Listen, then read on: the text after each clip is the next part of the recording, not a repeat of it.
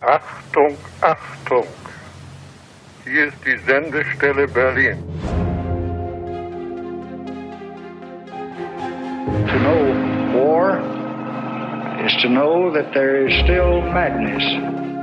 I don't think we've even seen the tip of the iceberg. I am fighting for my future.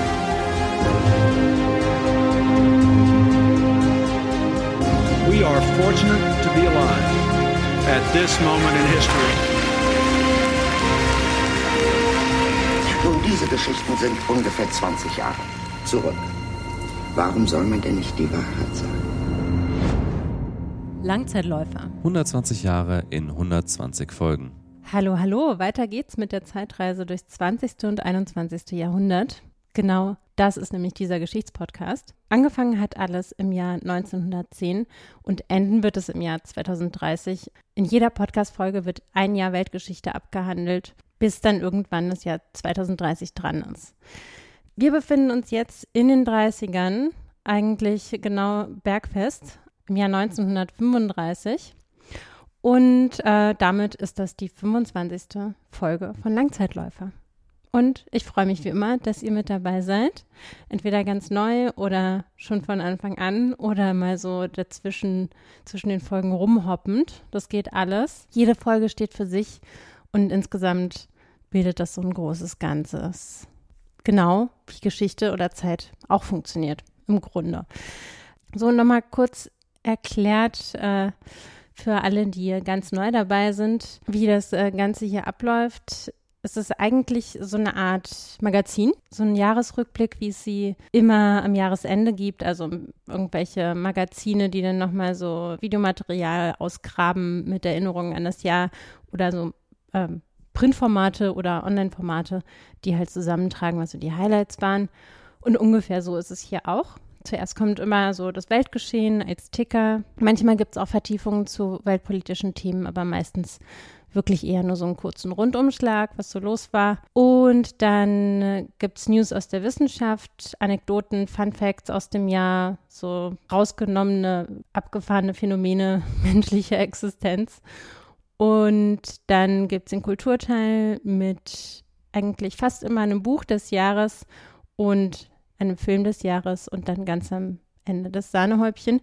Äh, für mich zumindest den Biografieteil wo es immer um das Leben einer in dem jeweiligen Jahr verstorbenen oder geborenen Person geht. Ich bin Laura Rosenkranz, Kulturwissenschaftlerin und der Aufnahmeort ist aktuell das historisch sehr spannende Weimar.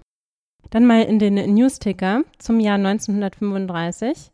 Und ich würde das Weltgeschehen auf dem asiatischen Kontinent mal so zusammenfassen, dass in der Sowjetunion Stalins Terrorregime weiterläuft, in Ostasien der Konflikt zwischen China und Japan weiter schwelt und Indien weitere Minischritte Richtung Unabhängigkeit tut. Leider gibt es auch in diesem Jahr mal wieder eine Naturkatastrophe, diesmal in Pakistan, wo 40.000 Menschen durch ein Erdbeben getötet werden. Die Stadt Quetta wird fast vollständig zerstört. Dann mal rüber nach Europa. Griechenland hält ein Referendum ab, das eine 98-prozentige Bestätigung der Monarchie zur Folge hat. In Frankreich findet im Januar eine Volksabstimmung im Saargebiet statt, um über den politischen Status des Saarlandes zu entscheiden. Äh, Nochmal ein kurzer Rückblick. Die Saar war ja nach dem Ersten Weltkrieg dem Völkerbund unterstellt worden. Danach war nicht so richtig klar, wie es mit diesem Landstrich weitergehen sollte. Und äh, ja, letztlich stimmten die Saarländer dafür, zurück ans nationalsozialistische Deutschland getackert zu werden wo wir jetzt schon mal in Deutschland sind, so mit einem Fuß, da braut sich was zusammen. Hitler Deutschland führt nämlich die Wehrpflicht wieder ein und bricht damit den Versailler Vertrag. Brüche mit dem Versailler Vertrag seitens Deutschlands sind allerdings nicht wirklich was Neues und in jedem Fall gibt es nur sehr verhaltene Reaktionen darauf. Mit den Nürnberger Gesetzen, vor allem dem Reichsbürgergesetz, wird die Verfolgung von Juden jetzt konsequent verschärft.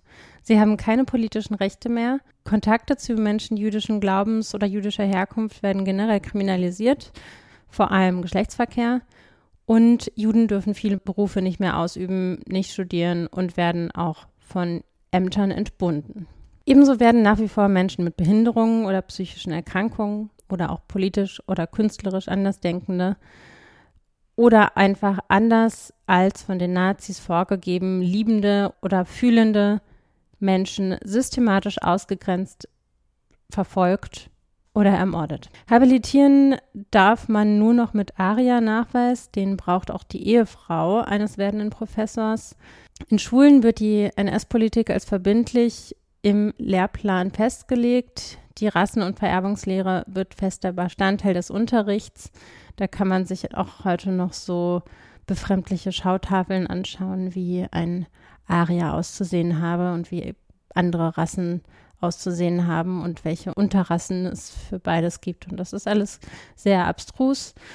Dann werden natürlich auch weiter Etablissements geschlossen, wo eben andersdenkende, liebende, irgendwie den Nazis ein Dorn im Auge seiende Menschen sich normalerweise aufhielten. Zum Beispiel in Berlin die Kabaretts Tingeltangel und Katakombe. Und äh, weiterhin wird man einfach alle Menschen in Deutschland los, die ein bisschen denken können oder gute Ideen haben. In diesem Jahr verlieren zum Beispiel Bertolt Brecht und Rudolf Hilferding die deutsche Staatsangehörigkeit. Ja, und all das sind natürlich nur Ausschnitte.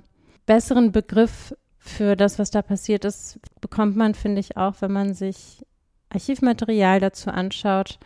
Äh, in die Shownotes habe ich zum Beispiel eine Spiegel-Doku-Serie gepackt, in der es um das Dritte Reich geht und darin sind unter anderem auch Ausschnitte von Triumph des Willens zu sehen, der Propagandafilm, den Leni Riefenstahl auf einem Parteitag der Nationalsozialisten aufnimmt, der sie auch berühmt gemacht hat. Und ähm, sehr faszinierend, man erfährt, dass Hermann Göring einen zahmen Hauslöwen hatte. Überhaupt war Hermann Göring so ziemlich exzentrischer Typ, der in so einem Jagdschloss vor Berlin gewohnt hat und irgendwie da Hof gehalten hat und ähm, allerlei Raubkunst um sich gesammelt hat und eben auch diesen zahmen Babylöwen da rumspringen hatte. Ja, und ähm, was Hitler innenpolitisch noch weiterhin stabilisiert, sind unter anderem die eingangs erwähnten außenpolitischen Erfolge, also die Wiedereingliederung des Saarlandes, der Einmarsch ins Rheinland und die Wiedereinführung der Wehrpflicht.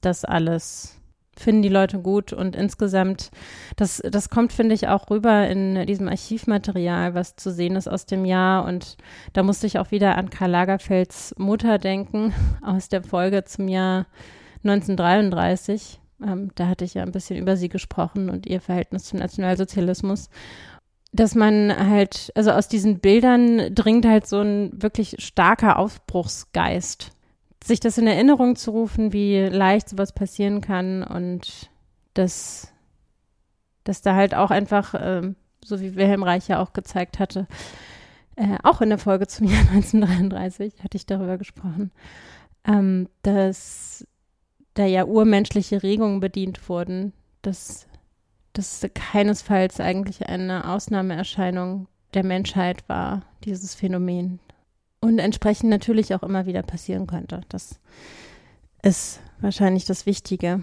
das so zu sehen und nicht so als einmalige komische Anomalie, die von irgendwelchen Schurken in die Welt gebracht wurde und jetzt vorbei ist. Leider nicht. Auf jeden Fall, wie gesagt, das internationale Parkett hält die Füße still, was Deutschland angeht. Und insgeheim rechnet man sich aus, auf jeden Fall Italien als potenziellen Verbündeten gegen Deutschland zu haben, wenn es hart auf hart kommt. Es gab auch eine kurzzeitige Vereinigung zur Streser Front, als Deutschland die Wehrpflicht wieder eingeführt hat.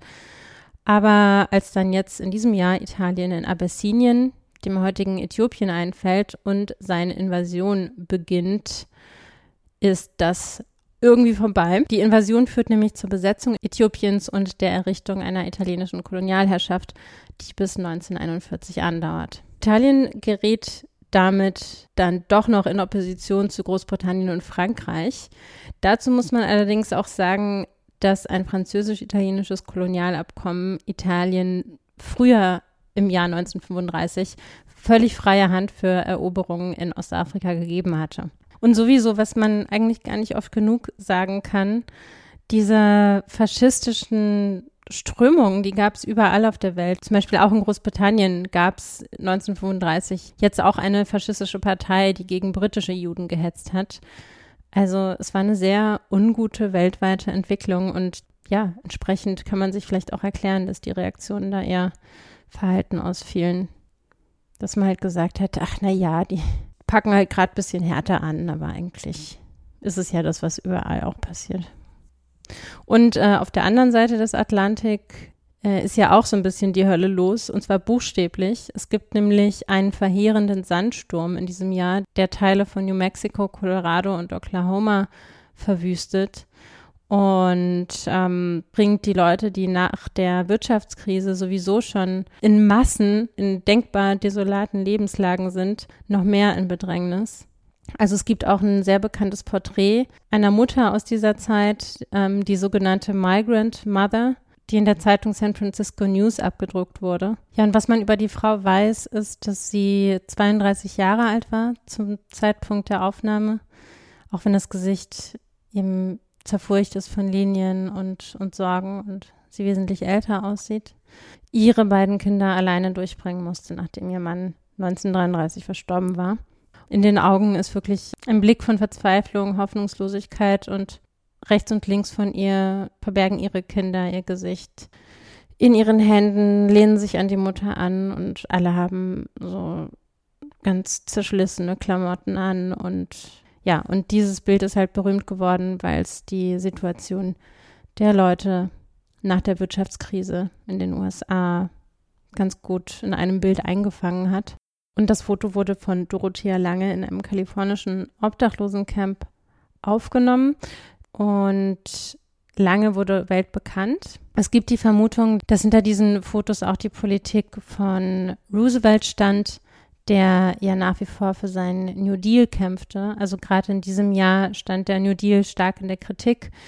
Der oberste Gerichtshof urteilte gegen den brancheninternen Code für die Geflügelindustrie, sagte, der sei verfassungswidrig. Und durch ähnliche Urteile wurde halt in der Folge der gesamte New Deal in Frage gestellt.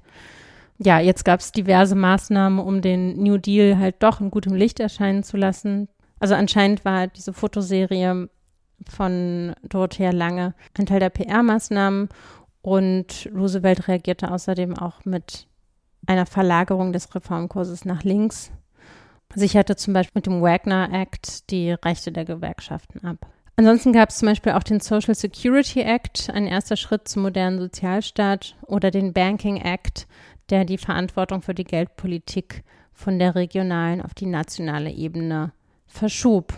Und außerdem wurden durch Steuerreformen die unteren Einkommensschichten entlastet. Und in Südamerika endet in diesem Jahr der Chaco-Krieg. Auf Spanisch äh, Guerra del Chaco. Im Bolivianischen ähm, La Guerra Estúpida, was übersetzt heißt der dumme Krieg. Ich glaube, das kann man einfach so als Generallabel an alle Kriege anheften. La Guerra Estúpida. Also auch ein Krieg aus Notwehr ist immer noch ein dummer Krieg auch wenn er vielleicht ein notwendiges Übel ist mitunter, bei irgendjemandem einfällt anzugreifen.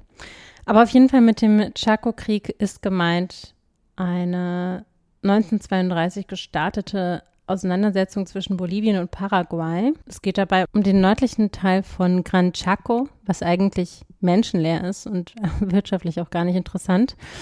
Aber man streitet sich darum und erstaunlicherweise gewinnt Paraguay den Krieg, trotz ähm, enormer militärischer Unterlegenheit eigentlich.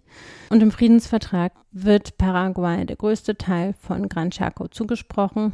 Und in Bolivien führt der Krieg zu großen gesellschaftlichen Umwälzungen. Damit einen fließenden Übergang zu den Anekdoten und Fun Facts des Jahres, die eigentlich auch häufig noch irgendeine politische Dimension haben. Ähm, zum Beispiel die Geschichte von Sun Myung Moon, der sich in diesem Jahr zu Jesus erklärt. Das ist ein äh, koreanischer Teenager, der ist 1935, 15 Jahre alt.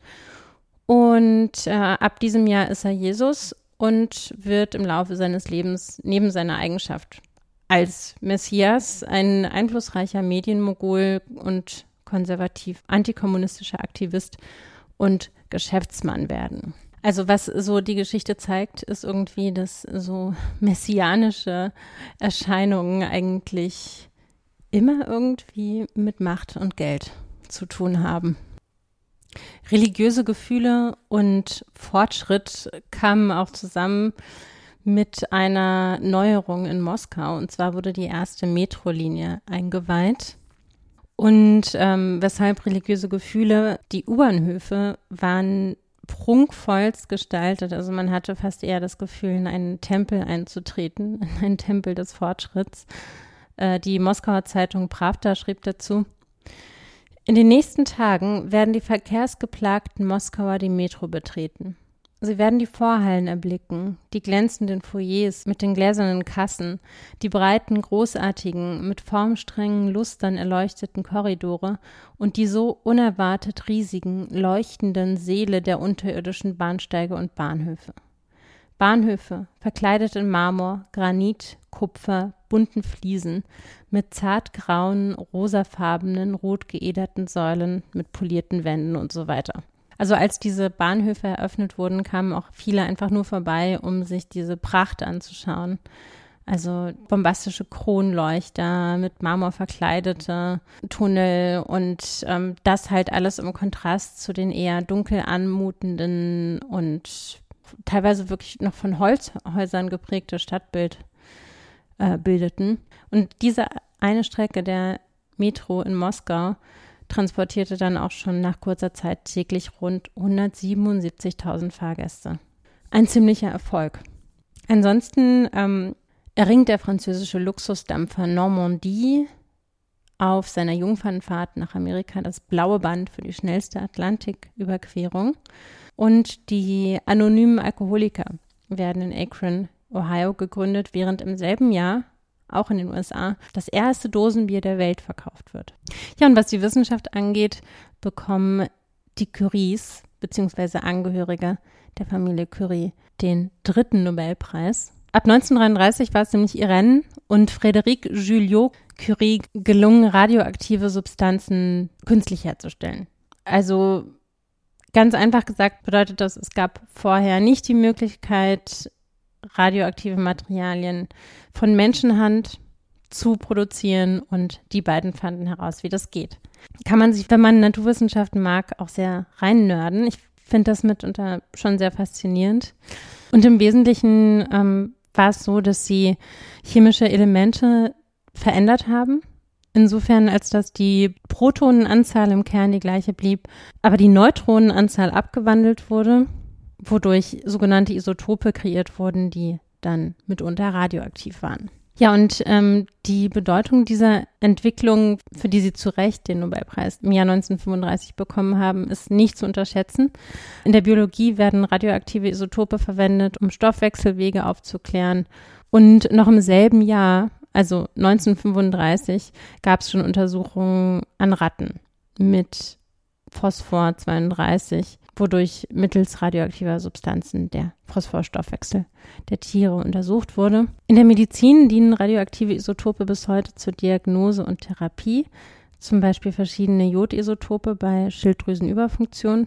Und tatsächlich sagte in der Nobelpreisrede im Jahr 1935, sagte Frédéric Julliot-Curie eine Transmutation explosiver Art voraus was man durchaus als erste Ahnung der Kernspaltung lesen könnte. Wie gesagt, das war der dritte Nobelpreis in der Familie. 1903 gab es den Physiknobelpreis für Pierre und Marie Curie und dann 1911 den Chemie-Nobelpreis für Marie Curie. Damit zur Kultur, dann gibt es natürlich auch einiges Unschönes, gerade weil die Nationalsozialisten sich derart intensiv um den Kulturbetrieb im Land kümmern. Es gibt zum Beispiel eine sehr befremdliche Ausstellung mit dem Titel Das Wunder des Lebens in Berlin, wo rassistische Theorien propagiert werden. Und der sogenannte Niger Jazz wird in Deutschland verboten, was letztlich das gesamte ausländische Musikangebot ausmacht. Eine Sache, die ich fast eher witzig als alles andere fand, war ein Videobeitrag, der ist natürlich auch in den Shownotes, äh, ein Videobeitrag zu den Fernsehstuben, die es ab diesem Jahr in Deutschland gab. Tatsächlich ähm, ziemlich modern, wahnsinnig modern. Also das Phänomen, dass ein regelmäßiges Fernsehprogramm lief, gab es vorher nicht. Premiere des Programmfernsehens fand gewissermaßen 1935 in Nazi-Deutschland statt und dreimal die Woche wurde jetzt in öffentlichen Fernsehstuben gesendet. Hier ist ein Tonausschnitt. Achtung, Achtung! Fernsehsender Paul Nipko. Wir begrüßen alle Volksgenossen und Volksgenossinnen in den Fernsehstuben Groß-Berlins mit dem deutschen Gruß Heil Hitler. Also es gab vor allem Übertragungen der großen Sportevents in die Fernsehstuben, gewissermaßen Public Viewing Events. 100.000 finden im Stadion Platz und den vielen anderen, die keinen Einlass mehr fanden, bietet der Fernsehdienst Gelegenheit, mit Auge und Ohr an dem großartigen sportlichen Schauspiele teilzunehmen. Und tatsächlich haben sie es auch als so eine Art Vorläufer von Zoom benutzt. Das fand ich total faszinierend. Also hören wir nochmal rein. Die Zeit wird kommen, wo der Fernsehempfänger allgemein gut geworden ist, wo jeder Deutsche teilnehmen kann am Erleben des ganzen Volkes. Man bloß gut, dass alles Schwindel ist, nicht? Nein, das ist kein Trick. Die Sprecherin sitzt im Fernsehlaboratorium der Reichspost in Witzleben. Ach, da will wohl wieder jemand nicht glauben, dass die Fernsehübertragung echt ist. Richtig. Erzählen Sie uns doch bitte einfach über den Sender, welche Möglichkeiten das Fernsehen bietet. Fangen wir also mit der unmittelbaren Übertragung an. Es sind schon Ferngespräche möglich, bei denen sich beide Partner gegenseitig sehen können. Für das Publikum eine ganz einfache Sache. Beide Partner gehen in eine Gegensehzelle. Hallo? Tag Helga. Na siehst du, da bin ich selbst. Na wunderbar. Und wie deutlich. Du, ich sehe sogar, dass dein Schlitz wieder mal nicht sitzt. Oh, da soll Also sie haben dann halt einfach einen Fernseher genommen und ein Telefon und haben dann halt einfach bei der Person angerufen, live, die da im Fernsehen zu sehen war. Ja, und das war dann quasi eine Zoom-Konferenz im Jahr 1935. Und dieser super fortschrittliche Umgang mit neuen Medien, wie vorhin schon gesagt, schlägt sich natürlich auch nieder darin, dass Hitler sich die talentierte, gewissensfreie, zumindest zu der Zeit ähm, gut im Verdrängen, sagen wir mal so, Filmkünstlerin Leni Riefenstahl geschnappt hat, um einen Propagandafilm zu drehen. Und ich glaube, ich muss nicht erwähnen, dass der Film bis heute umstritten ist als historisches Dokument. Ist ja einfach super interessant. Persönlich würde ich mit Frau Riefenstahl lieber keinen Kaffee trinken gehen. Aber es ist natürlich super wichtig, dass der Film weiterhin sichtbar bleibt, weil es einfach so gut zeigt, wie Propaganda funktioniert und vielleicht auch so ein bisschen dagegen schützt, auf sowas reinzufallen. Wäre zumindest zu hoffen. Und natürlich nicht auszudenken, was äh, diese Leute mit Sprachmodellen und all dem gemacht hätten, was heute unter KI läuft. Naja, wenden wir uns einem anderen Meilenstein der Filmgeschichte zu, und zwar Alfred Hitchcocks 39 Stufen, eine Romanverfilmung. Spannende daran ist, dass hier der MacGuffin geboren wird. Also unter MacGuffin versteht man ja, dass irgendwann ganz am Anfang einer Erzählung oder eines Films, einer Geschichte, äh, ein Hinweis gedroppt wird, der einen neugierig macht. Und man wartet die ganze Zeit darauf, was jetzt ist mit diesem zum Beispiel 39 Stufen oder dem roten Koffer oder dem Strumpfband oder dieser Münze oder so. Und ähm, am Ende war das eigentlich nur ein Trick, um die Leute durch die Geschichte zu locken, sozusagen, dass sie bis am Ende bei der Stange bleiben. Und äh, genauso passiert das eben mit diesen 39 Stufen, die völlig arbiträr sind und eigentlich keine weitere Bedeutung haben. Und in diesem Film nutzt Hitchcock diesen Trick zum ersten Mal und taucht auch selbst auf. Und zwar als Passant ohne Text in einer Gruppe, die an einem Bus vorbeiläuft. Das hat er auch später noch häufig gemacht, halt mal so kurz so selbst als Statist durchs Bild zu laufen. So, und der Film des Jahres ist einer, der eigentlich schon vier Jahre zuvor rauskam und 1935 eigentlich fast schon eher wieder verschwindet, weil das nicht so die Art Film ist, den die Nationalsozialisten zur Ausbildung des äh, deutschen Volksgeistes äh, gerne hätten. Es ist nämlich ein Film, der als der erste gilt, in dem das Begehren zwischen Frauen gezeigt wird. Und ich bin total froh, dass ich jetzt doch noch auf diesen Film gestoßen bin in der Vorbereitung zu 1935. Ich kannte ihn nämlich tatsächlich nicht. Und äh, darauf gestoßen bin ich durch die Biografie zu diesem Jahr, wo es nämlich, kann ich ja schon mal verraten, um Magnus Hirschfeld gehen wird, den Einstein des Sex. Und in der Vorbereitung zu Magnus Hirschfeld bin ich auf einen ganz tollen Artikel im New Yorker gestoßen, wiederum zu einem ganz tollen Buch. Ihr seht schon ein richtiges Rabbit Hole im Internet. Und ja, habe diesen Film entdeckt und ihn geguckt und fand ihn total spannend und großartig und modern, was allerdings natürlich auch immer ein bisschen wehtut, weil einem dann klar wird, wie sehr dieser ganze Mist, die nationalsozialistische Diktatur, der Krieg und so weiter sich auf das Fortkommen der Menschheit ausgewirkt haben. Wenn man sich diesen Film anschaut, wird einem klar, wie modern die Weimarer Republik in den 20ern war und wie lange es gedauert hat, wieder da hinzukommen, wo man im Jahr 31 eigentlich schon angekommen war. So, und ähm, dann vielleicht auch mal zum Film. Ich habe den übrigens äh, auch in den Shownotes verlinkt. Also ich empfehle auf jeden Fall, den zu sehen, weil es ist, es ist so spannend und äh, so schön filmisch auch erzählt. Auch die Art, das abzufilmen, ist eigentlich sehr modern.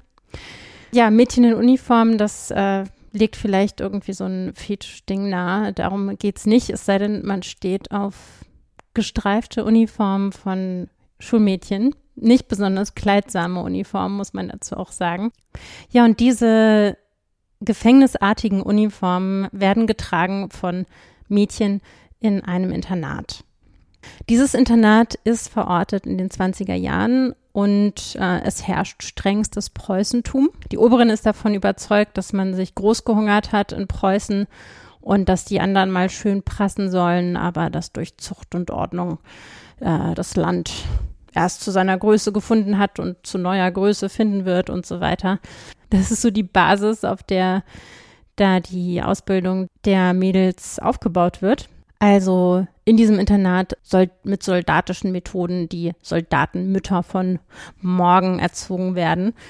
Und das hat unter anderem zur Folge, dass die Mädchen die ganze Zeit von Essen fantasieren und träumen, weil sie nämlich auch nicht genug zu essen kriegen dort. Und wenn sie nach Hause schreiben, dass sie nicht genug zu essen kriegen, dann gibt es erstmal so richtig Ärger. Die Kinder kommen einfach völlig zu kurz, zu kurz an Essen, zu kurz an Liebe. Und es gibt eine Lehrerin, die zumindest als Charakter so gezeichnet ist, dass sie den Mädchen eine Freundin sein möchte, ein Mutterersatz vielleicht auch. Und sie gibt auch jedem Mädchen abends einen Kuss auf die Stirn, was eigentlich ja, überhaupt nicht gestattet ist und muss sich dafür auch immer wieder verantworten vor dem Kollegium. Und ungefähr jedes einzelne Mädchen ist in diese Lehrerin verliebt. Und ganz besonders stark und intensiv trifft es die Hauptdarstellerin, die 14-jährige Manuela von Meinhades, deren Mutter verstorben ist und äh, mit der der Vater dann irgendwann überfordert war, sodass er sie an eine Verwandte abgegeben hat und die Verwandte wiederum gibt sie im Internat ab. Und diese Manuela von Meinhades ist einfach so richtig hin und weg von dieser Frau von Bernburg und ähm, so heißt die Lehrerin und weint jede Nacht wegen dieser Liebe, die sie irgendwie nicht vollkommen ausleben kann. Und diese Frau von Bernburg schenkt ihr auch irgendwann ein Hemd, was ihr, was Manuela dann das Gefühl gibt, dass äh, die Lehrerin möchte, dass sie immer bei ihr ist. Äh, es geht dann nämlich so weiter, dass Manuela nach einer Theateraufführung, in der sie sehr erfolgreich war und nachdem die Schülerinnen einen wohl ziemlich miesen Punsch bekommen, ja, eingeflößt bekommen, der auf jeden Fall ordentlich Umdrehungen hat, übermütig vor allen gesteht, dass sie eigentlich fast schon eine, eine gottgleiche oder ähm, unterwürfige Verehrung gegenüber dieser Lehrerin hat womit natürlich auch implizit autoritäre Strukturen in Frage gestellt werden, weil äh, der Fürstin, die auch äh, kurz eine Rolle spielt, bringt sie diese Verehrung nicht entgegen, aber der geliebten Lehrerin eben schon. Das ist die totale Vergötterung. Und das führt wiederum dazu, dass natürlich die Frau von Bernburg ordentlich Ärger bekommt. Also nach heutigen Maßstäben wäre es natürlich auch ein bisschen fragwürdig, dass äh, eine Lehrerin was mit der Schülerin und also nicht, weil es zwei Frauen sind, sondern wegen des Machtgefälles. Also der Altersunterschied und dann noch die pädagogische Verantwortung und so weiter und so fort. Aber auf jeden Fall, ähm, damals hat man eher was dagegen, weil es halt zwei Frauen sind. Und äh, das spitzt sich dann alles zu. Und am Ende führt diese Zuspitzung dazu, dass sogar die Oberin hinterfragt, ob das alles so richtig ist, wie sie das so macht in der Schule. Und was eigentlich noch mal viel spannender ist als die Handlung selbst, ist die Art, wie das gefilmt ist. Also wie frei die Jugendlichen miteinander sind, diese Mädchen, also wie viel Zeit und Raum denen gegeben wird, ihre Jugendlichkeit vor der Kamera auch und auch die, die Körperlichkeit, die da entfaltet wird, das ist ganz spannend, weil es super sinnlich ist, super körperlich, aber nicht sexualisiert unbedingt, also zumindest nicht aus dem hergebracht äh, altbekannten männlichen patriarchalischen Blick. Ja, also es ist so eine Sinnlichkeit, so eine Körperlichkeit, wie man sie sogar in moderneren Filmen eigentlich eher selten sieht. Also wirklich faszinierend. Und die Vielschichtigkeit, die auch durchkommt dadurch, dass diese Frau von Bernburg einerseits was super Strenges hat und andererseits eben dieses Liebe, was natürlich auch wirklich keine unproblematische Bezugsperson ist, so unbedingt. Also es äh, fühlt sich nicht so an, als könnte man mit diesem Menschen unbedingt eine erfüllende Beziehung haben, zumindest nicht ohne weiteres. Und schon gar nicht, wenn da dann noch ein Machtgefälle da ist. Das wird einfach gezeigt und zu unterschiedlichen Zeiten kann man das wahrscheinlich auch unterschiedlich lesen. Aber das bringt halt nochmal eine Vielschichtigkeit rein. Also es bedingt, dass man den Film auf ganz vielen Ebenen sehen kann und teilweise eben nicht unbedingt eindeutig alles ausgeführt wird bis zum letzten, sondern man kann sich da seine eigene äh, Deutung auch trotzdem noch konstruieren, obwohl es ein Film ist. Ja, also für solche Entdeckungen liebe ich einfach diesen Podcast, also die Vorbereitung. Und das wollte ich natürlich auch gern noch teilen, auch wenn das jetzt vier Folgen zu spät ist sozusagen oder vier Folgen später ist.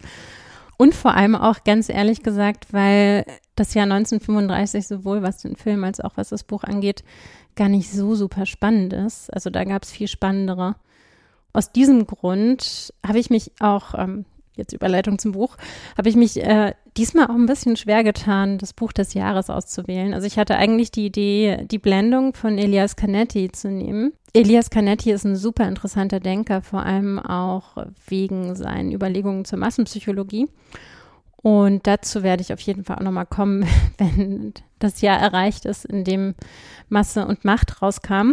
Das war aber erst 1960 die Blendung ist halt sein Erstlingsroman und auch das Werk, mit dem er bekannt wird. Also das finden ganz viele intellektuelle Männer zu dieser Zeit sehr toll, weil es da auch um einen super verkopften Typen geht, der irgendwie äh, seine Bibliothek über alles stellt und äh, den dann die Liebe zu einer Frau komplett äh, von den Füßen reißt, weil er dann sein geordnetes Weltbild in Form dieser schön geordneten Bibliothek nicht mehr aufrechterhalten kann. Es ist schon ein kunstvoller Roman, weil diese Figur einfach wirklich so unausstehlich ist. Also man bleibt da nicht kalt, auch so unausstehlich über Frauen denkt. Und leider fehlt der Sache aber irgendwie so die Leichtigkeit und die, die Lebendigkeit, die zum Beispiel Henry Miller so hat und was, was halt so diese anderen Aspekte ausgleicht. Boah, ich, ich wollte jetzt einfach nicht über die Blendung reden. Hab dann noch so ein bisschen rumgesucht. Äh, also es gibt schon auch eine, eine Reihe von Werken, die man mal erwähnen könnte. Also von Kästner kommt mal wieder was raus, die verschwundene Miniatur. Von Agatha Christie gibt es natürlich auch in diesem Jahr wieder was, äh, Tod in den Wolken. John Steinbeck veröffentlicht Tortilla Flat, womit er bekannt wird. Äh, Christopher Isherwood, der veröffentlicht den Roman Mr. Norris steigt um. Mr. Norris Changes Trains. Dann gibt es den zweiten Band der Mary Poppins Romanreihe, Mary Poppins Comes Back. Und von Jorge Luis Borges, ähm, der immer sehr gerne fiktive und äh, wirkliche Begebenheiten vermischt hat, erscheint eine Kurzgeschichtensammlung mit dem Titel Universalgeschichte der Niedertracht. Ja, und auch wenn da das ein oder andere Interessante dabei ist, ähm, habe ich dann doch noch ein bisschen weiter gesucht und überlegt, ähm, welches Buch der interessant sein könnte, um es genauer anzuschauen. Und habe was gefunden, was zumindest total interessant klingt. Und weil ich mich aber so spät, so kurz ähm, vor der Aufnahme erst entschieden habe, doch nicht die Blendung zu nehmen, ist das Buch jetzt aktuell noch unterwegs. Unter anderem auch, weil es gar nicht mehr rausgegeben wird. Deshalb werde ich da in der Folge zu 1936 nochmal drüber reden. Auf jeden Fall hier schon mal ein Teaser. Das Buch heißt Bittere Frucht, süße Frucht und wurde geschrieben von Nora Wallen. Diese Nora Wallen kam aus einer Familie, die Handelsbeziehungen unterhielt zu einer chinesischen Familie. Also sie war die Tochter eines Chinesen und einer Schwedin, die lebten in Amerika, waren also eine amerikanische Familie, hatten diese Beziehung nach China und Nora Wallen wurde dann eingeladen nach China und fand das so spannend, dass sie fast die ganzen 20er Jahre dort blieb und ihre Beobachtungen in diesem Buch festhielt. Und ich habe leider sehr wenig gefunden über das Buch. Nur ein Spiegelartikel, der auch nur ganz subtil äh, in seinem Titel darauf verweist, also der süße Frucht, bittere Frucht übertitelt ist. Und eine super schön geschriebene Rezension, die mich auch dazu bewegt hat, mich auf die antiquarische Suche nach dem Buch zu machen. Und äh, diese Rezension würde ich als Teaser jetzt auch jetzt mal vorlesen. Inhalt dieses kostbaren Buches ist nicht etwa eine politische Geschichte, sondern eine persönliche Aufzeichnung. Nora Wallen beschreibt auf einzigartige Weise das traditionelle, teils strenge, aber doch auch liebevolle Familienleben in China selbst unter ganz anderen Bedingungen in Amerika aufgewachsen, Kind eines Chinesen und einer Schwedin, hat sie einen einzigartigen Blick für die Besonderheiten. Man spürt, wie fernöstlich verblümt sehr bittere Erlebnisse Eingang finden. So, wenn die herumziehenden Soldatentrupps ungeschützte Häuser und natürlich vor allem Frauen überfallen. Und man fühlt, wie die Zurückgezogenheit, die schützenden Traditionen immer zerbrechlicher werden, bis die politischen Ereignisse alles umstürzen und nur die Ungewissheit der Zukunft bleibt. Das Buch bezaubert den Leser sofort. Es taucht nicht nur in eine völlig fremde, sondern in eine vergangene Welt ein. Vergangen erst in den 20er Jahren des letzten Jahrhunderts und damit so nah wie ein nicht zu greifender Schmetterling. Nora Wallen hat ganz sicher auch verklärt geschrieben, doch schimmert immer wieder die Realität durch. Die erste Hälfte des Buches ist von Familienereignissen geprägt. Familie Lin nahm sie auf wie eine Tochter. Fast unmerklich finden die politischen Ereignisse Eingang und dominieren schließlich. Doch bleibt es, wenn auch kein Tagebuch, so doch eine sehr persönliche Reiseaufzeichnung, die mit zauberhafter Einzigartigkeit von einer untergegangenen Welt berichtet. Mehr dann also beim nächsten Mal. Und die letzten beiden Punkte, die ich zur Literatur habe, sind eigentlich schon fast Teil der letzten Podcast-Rubrik um Leben und Tod. Es geht nämlich um zwei in diesem Jahr verstorbene Schriftsteller.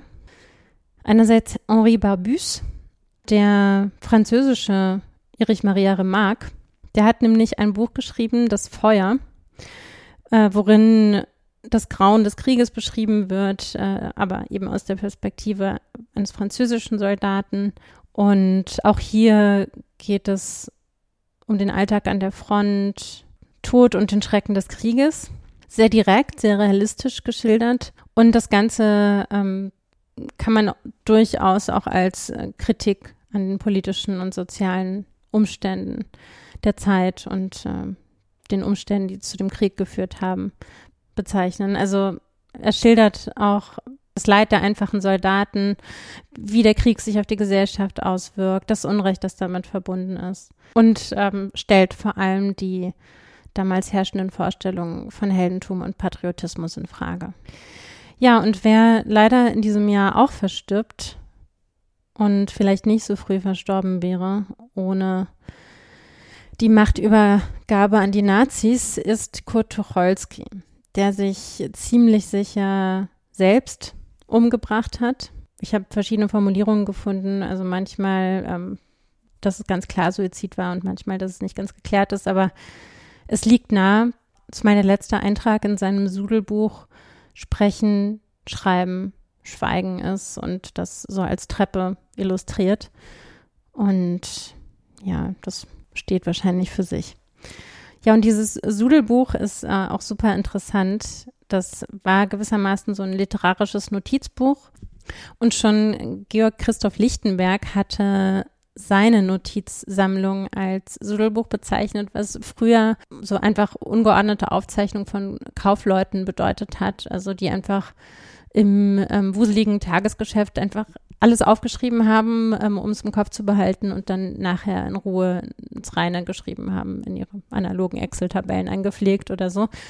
Und sowas ist ja auch für Schriftsteller nicht schlecht, einfach alles aufzuschreiben und hinterher zu ordnen.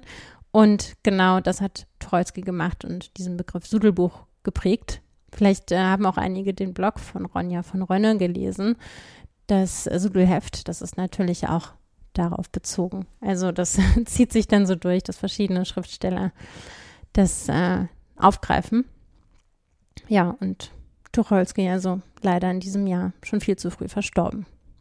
So, und noch jemand, noch eine wahnsinnig faszinierende literarische Figur, kann man tatsächlich in dem Fall so sagen. Also es war eine reale Person, aber eine reale Person, die sich selbst so oft als ähm, literarische Figur selbst nochmal neu erfunden hat, als dass man sagen kann, mit diesem Menschen sind eine Armada literarischer Figuren auch verstorben, die dieser Schriftsteller deshalb auch als Heteronyme, nicht als Pseudonyme, also einfach als, ähm, was ja einfach andere Namen für den gleichen Menschen oder den gleichen Schriftsteller bedeuten würde, sondern Heteronyme, die halt, was halt bedeutet, dass das ganz eigene Persönlichkeiten waren, die er erfunden hat, mit ähm, eigenen Verhaltensweisen, eigenem Lebenslauf, eigener Art zu sprechen und teilweise auch mit einem Todesdatum lange vor seinem realen Todesdatum. Und dieser Mensch ist heute eigentlich der einflussreichste Autor Portugals. Also kaum ein portugiesischer Schriftsteller kommt drum herum, sich mit Pessoa auseinanderzusetzen. Und das ist umso bemerkenswerter, als dass Pessoa zu Lebzeiten eigentlich nur ein Werk veröffentlicht hat und ähm, dann nochmal sich an der Zeitung versucht hat, aber da kamen auch nur zwei Ausgaben raus und eigentlich ein sehr unspektakuläres Leben als Handelskorrespondent führte. Also er hat einfach übersetzt, also Wirtschaftstexte übersetzt. Und ähm, nach seinem Tod hat man dann eine Truhe gefunden mit 27.000 Manuskriptseiten, deren Sichtung bis heute noch nicht abgeschlossen ist. Und äh, in diesen Manuskriptseiten befand sich unter anderem das Buch der Unruhe, das dann erst 1982 veröffentlicht wurde, so als das Hauptwerk gilt. Und vielleicht ganz gut zusammenfassend für diese Haltung zum Leben, die dieser Schriftsteller eingenommen hat und zu sich selbst und zu seiner Kunst ist vielleicht ein Zitat eines seiner Heteronyme, der da äußert, ich bin nichts. Ich werde nie etwas sein. Ich kann nicht einmal etwas sein wollen. Abgesehen davon trage ich in mir alle Träume der Welt. Weil wir damit eigentlich schon mittendrin im Biografieteil sind, in diesem Jahr Verstorben ist außerdem die Friedensnobelpreisträgerin und Wegbereiterin der sozialen Arbeit Jane Addams. Außerdem Amalie Eminöte, die von Einstein als die wichtigste Frau in der Geschichte der Mathematik bezeichnet wurde. Oder auch der Maler Max Liebermann. Geboren wurden in diesem Jahr neben vielen anderen Millionen Menschen äh, die Künstlerin Theresa Burger, die zunächst als Expressionistin gestartet, später Wegbereiterin der Konzeptkunst in Lateinamerika wurde. Der japanische Schriftsteller Kenzaburo Oe, gerade erst vor zwei Monaten verstorben. Außerdem Furuge Faruzat, eine iranische Dichterin und Filmregisseurin, zählt zu den bedeutendsten Repräsentanten der iranischen Moderne, leider mit 32 Jahren verstorben bei einem Verkehrsunfall ähm, aber zu Lebzeiten und auch nach ihrem Tod so populär, wie im Westen keine Poetin je werden würde. Also einfach, weil die Poesie, die Dichtkunst in der persischen Kultur eine ganz andere Stellung hat, traditionell. Und vor allem auch im Iran. Und ich finde, gerade jetzt ist ein guter Zeitpunkt, sich an äh, große iranische intellektuelle und schreibende Frauen zu erinnern. Außerdem verstorben eine französische Schriftstellerin, Françoise Sagan, die Autorin von Bonjour Tristesse, das sie im Alter von 17 Jahren in nur sieben Wochen geschrieben haben soll und einfach um sich zu beweisen, nicht dumm zu sein, äh, was ein Riesenerfolg wurde. Auch geboren 1935 der aktuelle Dalai Lama, Tenzin Gyatso, der Startenor Luciano Pavarotti, Komiker Didi Hallervorden, Schauspieler Alain Delon, Sexsymbol der 70er, Regisseur Woody Allen, die Aborigines-Künstlerin Nora Wompi und der uruguayanische Regisseur Walter Acosta. So, und damit äh, zu der Lebensgeschichte, die den Abschluss der heutigen Folge bildet. Und das hat diesmal, so wie eigentlich immer, aber diesmal besonders viel Spaß gemacht, weil das ein sehr leidenschaftlicher Forscher ist, ein, ein sehr sympathischer Mensch auch irgendwie. Gibt Hoffnung, also darin steckt so was Menschliches, was, was mir immer viel Hoffnung gibt. Es geht um Magnus Hirschfeld in einem Film von Rosa von Braunheim, später nochmal ähm, als Einstein des Sex verewigt, aber auch zu Lebzeiten schon so genannt, was er aber gar nicht so gut fand. Äh, er sagte immer dazu, es wäre ihm eigentlich lieber Einstein würde Hirschfeld der Physik genannt. Jedenfalls, Magnus Hirschfeld wurde am 14.05.1868 geboren, hatte zunächst eine ganz schöne Kindheit, wuchs im Haushalt einer jüdischen Ärztefamilie auf, hatte anfangs sogar Ambitionen, Geisteswissenschaftler zu werden, aber mit dem frühen Tod des Vaters kamen dann materielle Engpässe und da schien es vernünftiger, Medizin zu studieren. Und vermutlich interessiert er sich auch deshalb für die Sexualwissenschaft, weil das damals genau wie Venerologie, Gynäkologie oder Psychiatrie ein wenig angesehenes Fach war und damit für Menschen jüdischen Glaubens, die damals auch schon diskriminiert wurden, eine Möglichkeit darstellte, eine Professur zu erwerben. Und daher kam das dann, dass gerade jüdische Studierende der Medizin häufig diese Fächer dann vertieften. In diesem Fall kann man aber auch unzweifelhaft sagen, dass es wirklich sein Fach war, seine Leidenschaft. Und es ist beeindruckend, was er geschafft hat. Also viele Errungenschaften des 20. und 21. Jahrhunderts in Bezug auf die Anerkennung der Vielfalt und Verschiedenheit sexueller Vorlieben und äh, des Geschlechtsempfindens gehen auf Hirschfelds Forschung zurück. Und wäre das mit den Nazis nicht dazwischen gekommen, wäre wahrscheinlich vielen Menschen sehr viel Leid erspart geblieben das Leid von Menschen, die ihre Sexualität nicht so leben konnten, wie sie es empfanden, also vor allem homosexuelle Männer, aber durchaus auch homosexuelle Frauen und ähm, Menschen, die sich nicht eindeutig in ein Geschlecht einordnen konnten. Oder auch zum Beispiel Frauen, die sich einfach nur getraut haben, laut zu sagen, dass sie sich Befriedigung wünschten oder äh, Begehren empfanden. Also all diese Menschen hatten mit extremen stigmatisierenden Reaktionen ihres Umfelds zu rechnen. Also mit dem sozialen Tod gewissermaßen, der ja für Menschen, wie die Wissenschaft ja auch zeigt, ähm, schmerzhafter ist als physischer Schmerz. Also letztlich die größte Bedrohung der eigenen Existenz gefühlt bedeutet für den Menschen, die es geben kann. Und ja, und äh, diese psychische und teilweise auch physische, äh, soziale, strukturelle Gewalt lastete eben auf allen, deren Vorlieben nicht so in die bürgerliche heterosexuelle Ehe passten.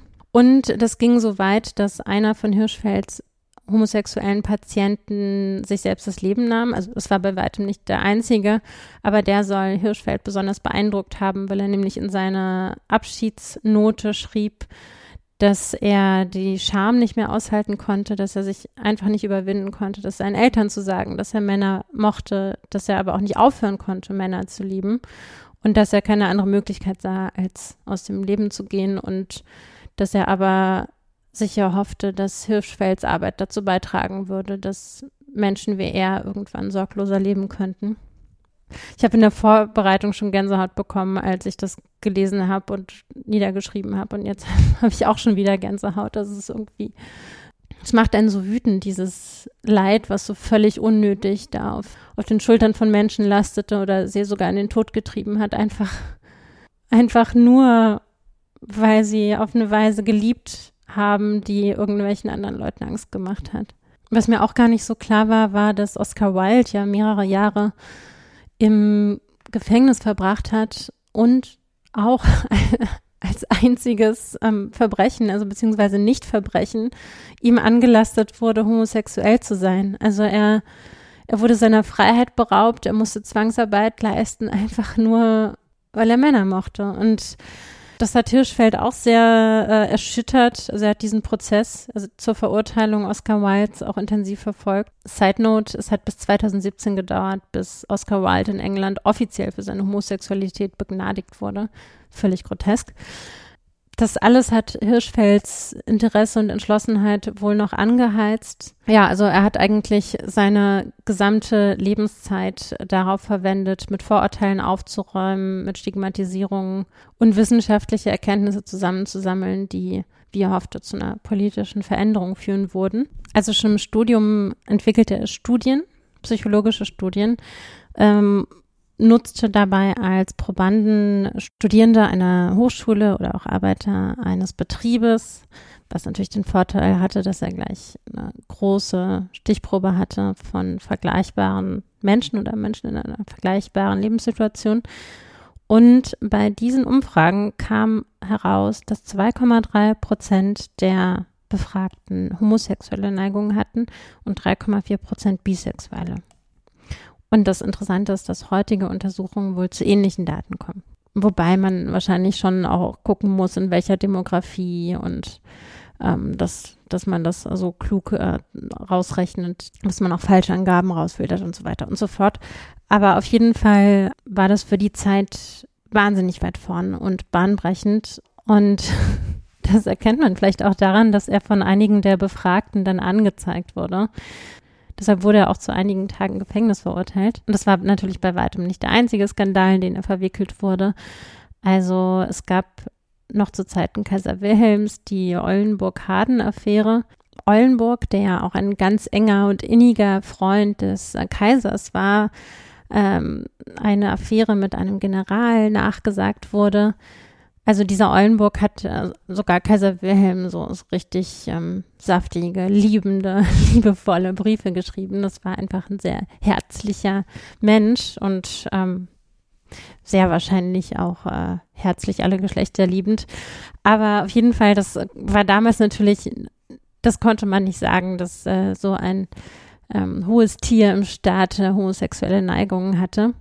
Und äh, deshalb war dann die Hölle los, weil Hirschfeld meinte, doch, doch, der, der General hat auf jeden Fall homosexuelle Neigungen, die er aber äh, irgendwie verdrängt. Und äh, das ist doch auch schön so. Und ähm, das ist doch gar nicht schlimm.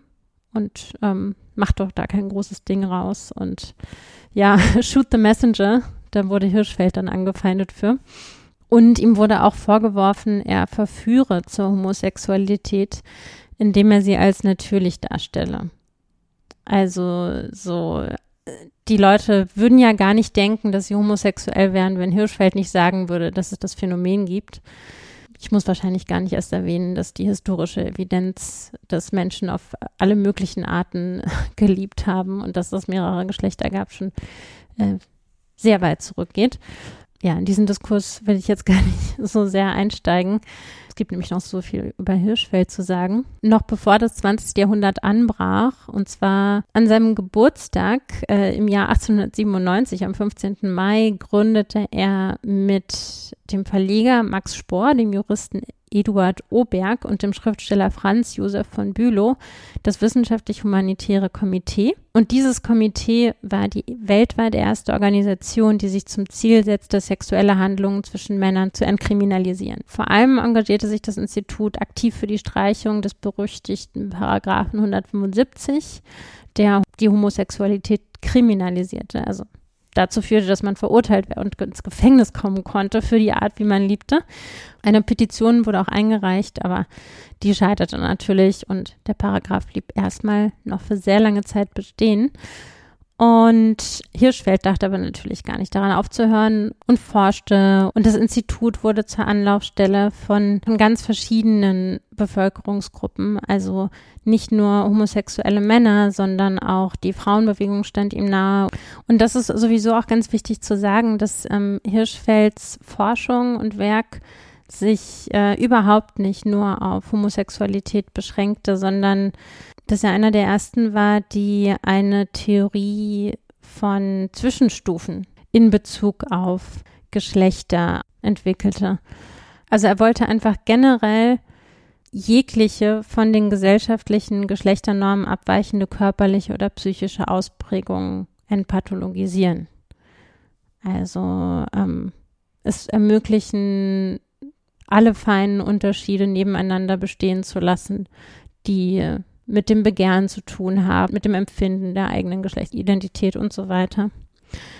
Und ähm, unter anderem wurde auch der Begriff Transvestit von ihm geprägt. Also 1910 veröffentlichte er eine bedeutende Forschungsarbeit ähm, mit dem Titel Die Transvestiten, eine Untersuchung über den erotischen Verkleidungstrieb. In seinem Institut gingen auch Menschen aus und ein, die gern mal Frauenkleider trugen als Männer oder umgekehrt. Und er selbst nannte sich gerne Tante Magnesia. Also es äh, liegt auch nahe, dass er das auch selbst ganz interessant fand. Und Hirschfelds Institut für Sexualwissenschaft in Berlin bot unter anderem auch äh, Fragestunden an. Also man konnte anonym Fragen in einen Briefkasten werfen, die dann von Ärzten beantwortet wurden. Ja, also wirklich unschätzbar wertvoll waren für viele Menschen, die sich einfach anderswo keine Informationen holen konnten. Konnte das ja noch nicht googeln. Und ähm, 1918 war Hirschfeld auch Berater und Mitwirkender im ersten schwulen Film der Filmgeschichte. Anders als die anderen von Richard Oswald, bisschen früher als Mädchen in Uniform. Und Hirschfeld spielte auch selber mit in dem Film äh, und spielte einen Arzt, der vermittelt, dass Homosexualität keine Krankheit ist. Also im Prinzip sich selbst. Es gab auch verschiedene Tagungen, die das Institut organisierte. Äh, der zweite Kongress fand in Kopenhagen statt und dann folgten noch weitere Kongresse in London, Wien und Brünn. Und leider wurde dann im Jahr 1935 die Weltliga aufgelöst und die besonders aktive englische Sektion arbeitete unter dem Namen Sex Education Society weiter. Was man bei all dieser Euphorie über den Fortschritt, der da geschafft wurde, nicht vergessen sollte zu erwähnen, ist, dass es auch schwierige Aspekte gab. Unter anderem leistete das Institut nämlich eugenische Eheberatung, also eine taktische Beratung zur Partnerwahl, wo es äh, darum ging, so zu matchen, dass man den bestmöglichen Nachwuchs produzierte. Also Hirschfeld schrieb in seinem Bericht über seine Weltreise eines Sexualforschers im Jahr 31 und 32, Zitat, die Eugenik bezweckt durch die Hervorbringung besserer und glücklicherer Menschen die Entstehung einer besseren und glücklicheren Menschheit. Und dass sexuelle Selektion bedeute die zielstrebige Bevorzugung von Erbfaktoren und sexuelle Selektion bedeute die zielstrebige Bevorzugung von Erbfaktoren, die für die körperliche Gesundheit und geistige Tüchtigkeit der Nachkommenschaft förderlich sind. Also er war wirklich überzeugt, dass durch biologische Eingriffe soziale Probleme gelöst werden konnten, äh, eben zum Beispiel durch gezieltes Züchten besserer Menschen so glaubt er zum Beispiel beobachtet zu haben, dass Menschen mit Eltern verschiedener Hautfarbe häufig besonders edel und körperlich robust rauskämen. Und ähm, groteskerweise ist das ja genau die Idee, die die Nazis auch verfolgt haben. Aber halt mit ganz anderen Prämissen und Rückschlüssen, aber letztlich doch eine erschreckend ähnliche Denke. Und äh, dazu muss man allerdings auch sagen, diese eugenischen Ideen waren super weit verbreitet. Also Angehörige aller politischen Lager, aller verschiedenster Weltanschauungen hatten diese Ideen. Und das lag letztlich darin begründet, dass man sah, dass Zustände gab, die unweigerlich zu großem Leid führten, also politische und gesellschaftliche Umstände, und äh, sich überlegte, was man machen konnte, um ein besseres Leben für alle Menschen zu ermöglichen. Und viele kamen dann halt auf die Idee, dass man den Menschen besser machen müsste und dass man das ja mal mit Biologie versuchen konnte. Fühlt sich natürlich aus heutiger Sicht total befremdlich an. Und ähm, ja, das Ausmaß oder die Konsequenz eines solchen Denkens wurden damals wahrscheinlich nicht bis zu Ende gedacht. Und ähm, vielleicht auch ein bisschen die Planbarkeit des Lebens überschätzt, hat sich der Mensch einfach mal wieder selbst überschätzt. Und Hirschfeld selbst war natürlich einerseits durch seine Arbeit, dann als homosexueller Mann, als Jude und als Kommunist so die absolute Persona non grata für die Nationalsozialisten. Und ähm, deshalb kam er auch, nachdem er zu einer Forschungsreise aufgebrochen war, im Jahr 1931 gar nicht erst zurück nach Deutschland, nachdem er mehrfach gewarnt wurde dass das gefährlich werden könnte für ihn. Und aber auch schon lange vor den 30ern ähm, hat er immer wieder damit zu tun, von allen möglichen Seiten angefeindet zu werden. Also sogar in queeren Kreisen wurde er angefeindet, weil gerade unter einigen homosexuellen Männern der Kaiserzeit und jungen Weimarer Republik äh, eine Art super viriler, misogyner Kult verbreitet war. Also, dass man doch besonders männlich sei, weil man sich nur nicht mal angezogen fühlte von Frauen. Das war so dann das Credo und das passte natürlich auch gar nicht zu dem, wofür Hirschfeld gekämpft hat und dadurch, dass er eben für alle Spielarten kämpfen wollte, war den diesen super radikal virilen ein Dorn im Auge. Und es gab sogar einige homosexuelle Männer, die überzeugte Nationalsozialisten waren und ihn tatsächlich einfach wegen seines Judentums und seiner kommunistischen Weltanschauung ablehnten. Er wurde sogar einmal im Jahr 1920 in München so brutal zusammengeschlagen, dass er auf offener Straße zusammenbrach. Und äh, vorschnell wurde dann in vielen Zeitungen äh, ein Nachruf auf Hirschfeld abgedruckt. Und ähm, er selbst erfuhr ganz erstaunt am Morgen des 12. Oktober, ich glaube, das haben wir auch schon mal erzählt im Podcast, aber erzähle ich es einfach nochmal. Äh, er fuhr selbst davon am Morgen des 12. Oktober durch die Leipziger neuesten Nachrichten und stellte es äh, mit folgenden Worten klar.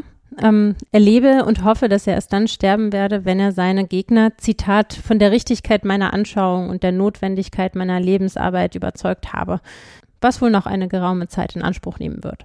Ja, und auch wenn er immer guten Mutes blieb, ähm, bei allen Anfeindungen wurde es dann doch in den 30ern immer schwieriger. Also einerseits muss man sagen, dass diese Forschungsreise sich als sehr fruchtbar für ihn erwies, unter anderem, weil er dann Anfang der 30er in China seine zweite große Liebe traf. Ebenfalls einen jungen Sexualwissenschaftler, Xiu Li, der sich ihm zunächst anbot als Schüler und Übersetzer und ähm, relativ schnell entwickelte sich dann eine Liebesbeziehung. Und ähm, zu Hause hatte Hirschfeld halt schon einen langjährigen Partner, Karl Giese, der ihm den Haushalt schmiss, als Sekretär arbeitete, das die Wohnung schön einrichtete und für ihn sorgte gewissermaßen. Und ja, jetzt hat er halt noch einen zweiten, war also auch polyamorös, kann man sagen. Ja, und dass er das Anfang der 30er noch erleben konnte, ähm, war auf jeden Fall schön. Auch wenn die beiden äh, total eifersüchtig auf ihn gewesen sein sollen. Also ein ähm, gemeinsamer Freund hat das wohl amüsiert beobachtet und meinte, das muss wahre Liebe sein. So eifersüchtig die beiden sich irgendwie da auf, auf Hirschfeld fokussieren. Bleibt zu hoffen, dass ausreichend über Eifersucht gesprochen wurde. Sonst war das wahrscheinlich nicht so eine schöne Beziehung. nicht so schön war, dass dann natürlich Hirschfeld 1933 zusehen musste aus der Ferne, wie seine Bücher verbrannt wurden. Also gerade das Institut wurde ja komplett ausgeräumt und den Flammen übergeben. Eine Büste von Hirschfeld wurde vorangetragen und ja, also es war ein, ein regelrechter, eine regelrechte Vernichtungsaktion. Und äh, die Bilder, die weltweit in Schulbüchern auftauchen von der Bü Bücherverbrennung, das sind auch ganz oft die Bilder vom brennenden Institut für Sexualforschung.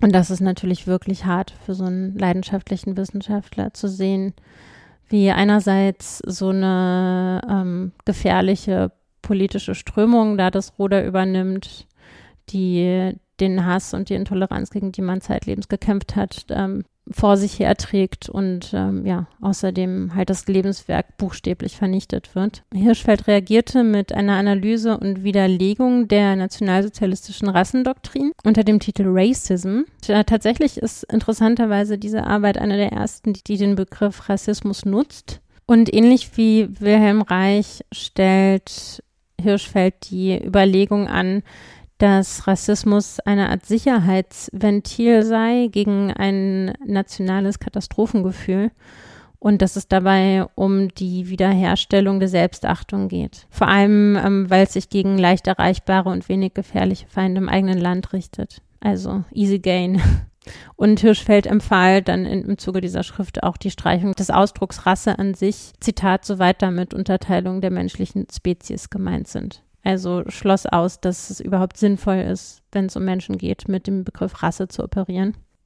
Und was wirklich interessant ist an diesem Buch über Rassismus, ist dass Hirschfeld nicht dieser These anhing, dass eigentlich die völkische Ideologie der Nazis eine ganz natürliche Folge, eine Reaktion auf die Moderne sei, also ein, ein Rückschritt oder ein, ein Irrweg, der von der Moderne wegführte, sondern Hirschfeld argumentierte, dass die Wurzeln dieser Ideologie bis zur Aufklärung zurückgingen und dass es eher ein Teil der Moderne ausmachte, dass das Phänomen des Faschismus entstand und, und nicht etwa ein Wegdriften von der Moderne.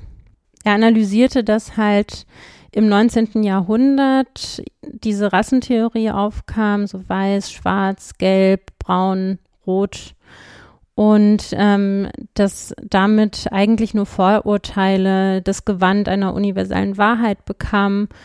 Und Hirschfeld sah darin halt eine pseudowissenschaftliche Methode, die Menschheit zu spalten. Und sah darin sogar die Grundlage des westlichen Blicks auf die Moderne, also wo Weiße als die Zivilisierten äh, dargestellt wurden im Kontrast zu Menschen mit anderen Hautfarben, die dann als Barbaren hingestellt wurden und dass das alles nur dazu diente, die weiße Überlegenheit zu konstituieren. Und dass eben die Nazi-Ideologie eigentlich nur das Extrem dieser Vorteile war, die es in der gesamten westlichen Welt gab.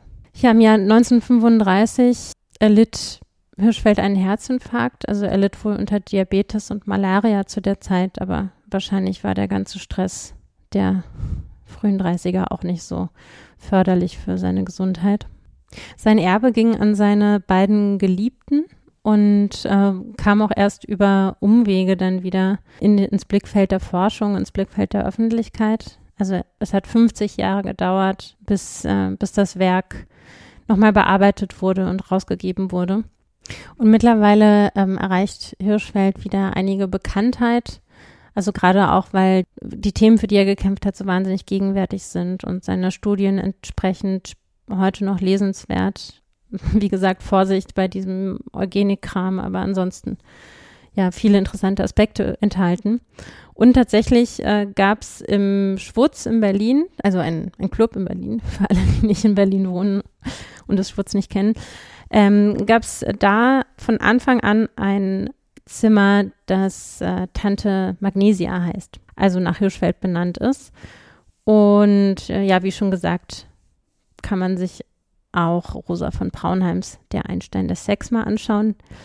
Wenn man noch tiefer rein möchte in das Thema, den äh, schon erwähnten Artikel im New Yorker habe ich natürlich auch in den Show Notes verlinkt. Ja, und, und, und sehr spannend zu lesen ist auch Robert Beecheys Buch Gaberlin, Birthplace of Modern Identity.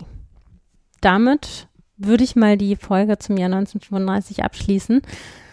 Wie immer mit einem Zitat und da würde ich diesmal gleich bei Hirschfeld bleiben, der auf jeden Fall auch gut mit Worten umgehen konnte. Zitat ist auch nur ein Satz, aber trotzdem verabschiede ich mich wie immer jetzt schon. Hoffe, ihr habt eine gute Zeit. Bis zum nächsten Mal. Und jetzt das Zitat von Magnus Hirschfeld. Liebe ist ein Konflikt zwischen Reflexen und Reflexion.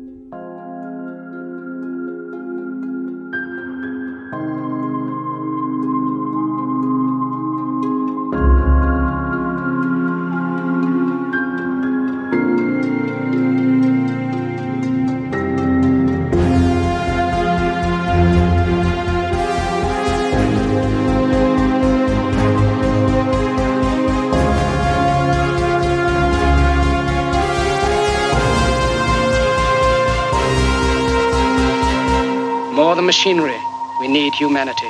More than cleverness, we need kindness and gentleness. Without these qualities, life will be violent and all will be lost. The aeroplane and the radio have brought us closer together. The very nature of these inventions cries out for the goodness in men, cries out for universal brotherhood, for the unity of us all.